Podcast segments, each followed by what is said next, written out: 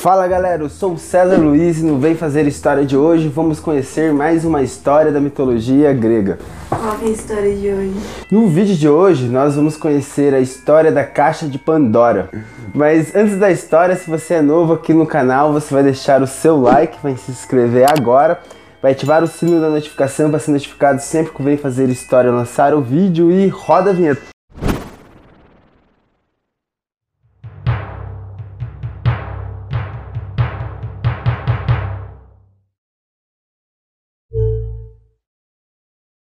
Para entendermos a história de Pandora, primeiro temos que conhecer a história do titã Prometeu.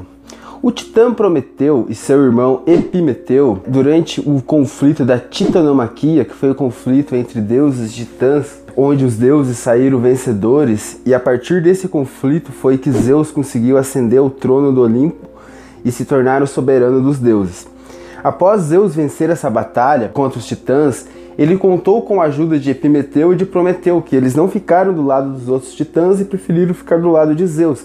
Sendo assim, os irmãos não foram castigados igual o seu irmão Atlas, que Zeus puniu ele a segurar a abóbada que tinha o peso do mundo, então ele carregava ali o globo com o peso do mundo nas costas como punição. Depois que Zeus venceu esse conflito, ele resolveu povoar a terra, encher a terra de vida. Epimeteu ele ficou encarregado de criar os animais. Ele criou os animais marinhos, ele criou as aves, os mamíferos, os répteis, e para cada animal ele deu uma habilidade. E Prometeu criou o homem.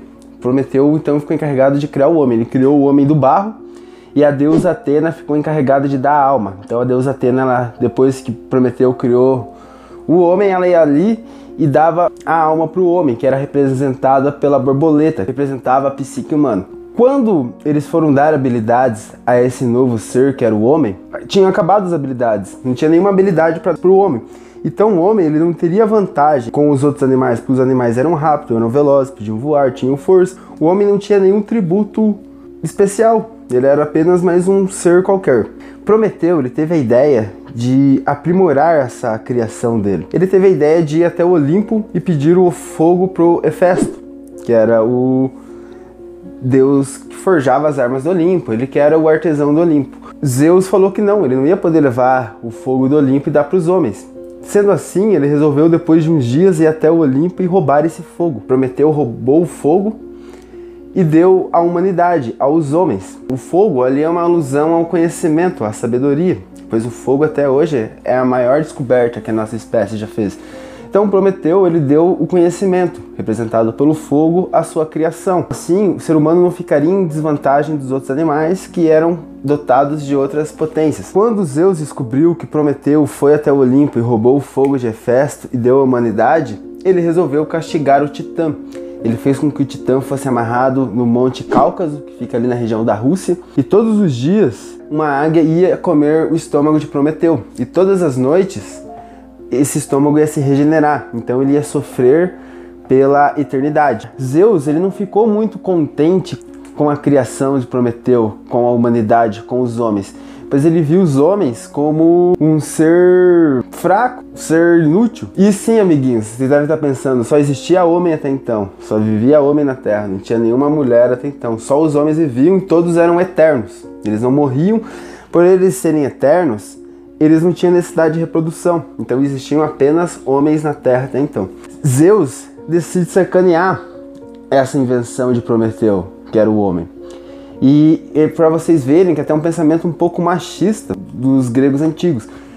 Porque ele foi lá e ele decidiu criar a primeira mulher e dar de presente para a humanidade como uma forma de se vingar.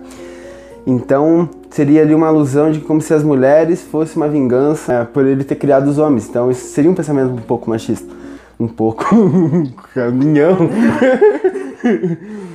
então ele resolve fazer o seguinte: ele vai, ele fala com o Hefesto, fala para criar uma mulher.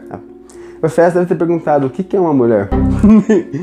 Daí ele foi lá, o Hefesto criou, que ele era o artesão do Olimpo, ele criou uma mulher do barro e a deusa Atena ficou responsável por dar a vida, dar ali a alma.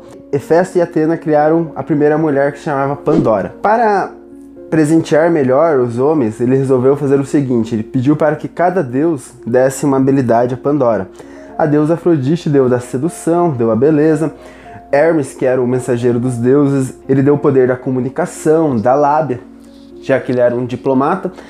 E Apolo, por exemplo, deu habilidades musicais para ela. Poseidon ensinou ela a nadar. Então cada deus deu um tributo a Pandora. Então Pandora, ela se tornou praticamente uma criação quase perfeita. Zeus, após a criação de Pandora que os deuses deram tributo para ela, ele resolveu dar ela de presente a Epimeteu, que era o irmão do Prometeu que tinha sido castigado. Então Zeus pediu para Hermes, seu filho, levar Pandora até Epimeteu. Chegou lá para Epimeteu, Hermes disse que era um presente do seu pai, já que ele tinha feito um belo trabalho criando os animais e as formas de vida na Terra, e que aquilo seria uma forma de recompensar.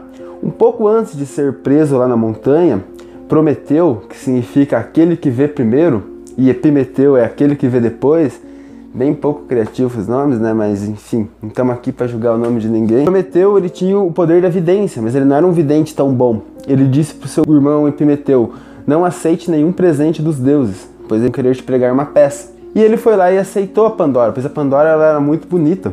Ela era uma mulher maravilhosa, era tipo a minha deusa. E ele se apaixonou por ela na hora, e eles em pouco tempo se casaram.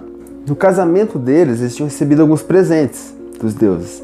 Zeus, ele mandou um jarro e dentro desse jarro tinha ali algumas mazelas. Quando ele criou Pandora, ele pediu para os deuses darem os tributos bons para Pandora. Dentro desse vaso, ele colocou vários tributos maus dos deuses e algumas mazelas, como a inveja, a fome, a guerra, as doenças. Então, ele colocou dentro desse jarro e ele falou para Pandora: Não abra essa caixa em hipótese alguma.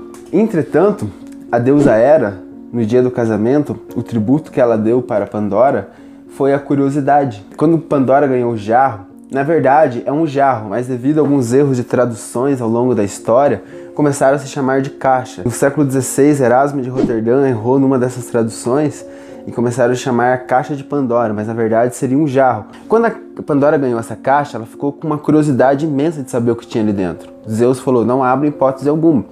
Ela resistiu por alguns dias. Um belo dia, Pandora, ela falou: Ah, vou abrir um pouquinho, né? Não, não vai causar mal nenhum.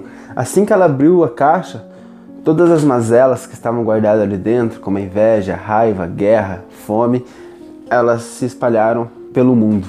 Então o mundo nunca mais foi o mesmo. Aquela era de ouro, de paz, de tranquilidade, acabou assim que Pandora abriu a caixa.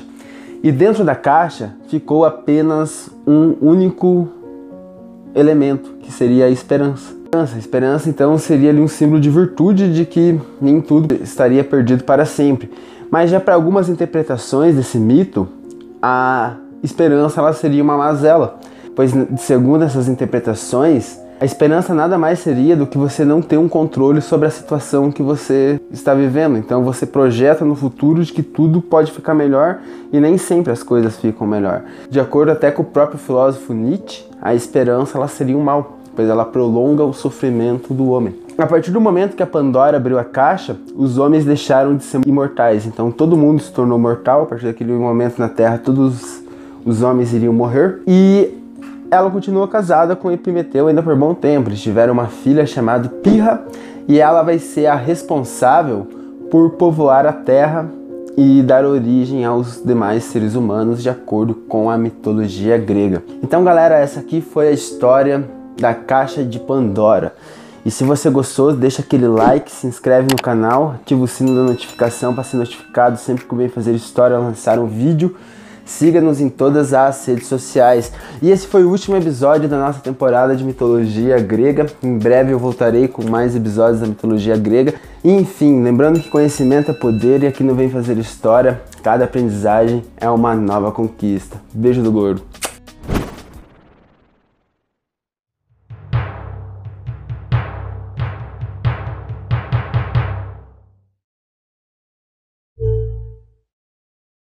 E para finalizar o vídeo de mitologia, eu digo para vocês sempre acreditarem no Deus que reside dentro de vocês. Eu mandava indiretas para minha deusa e hoje ela está aqui me ajudando a gravar o vídeo.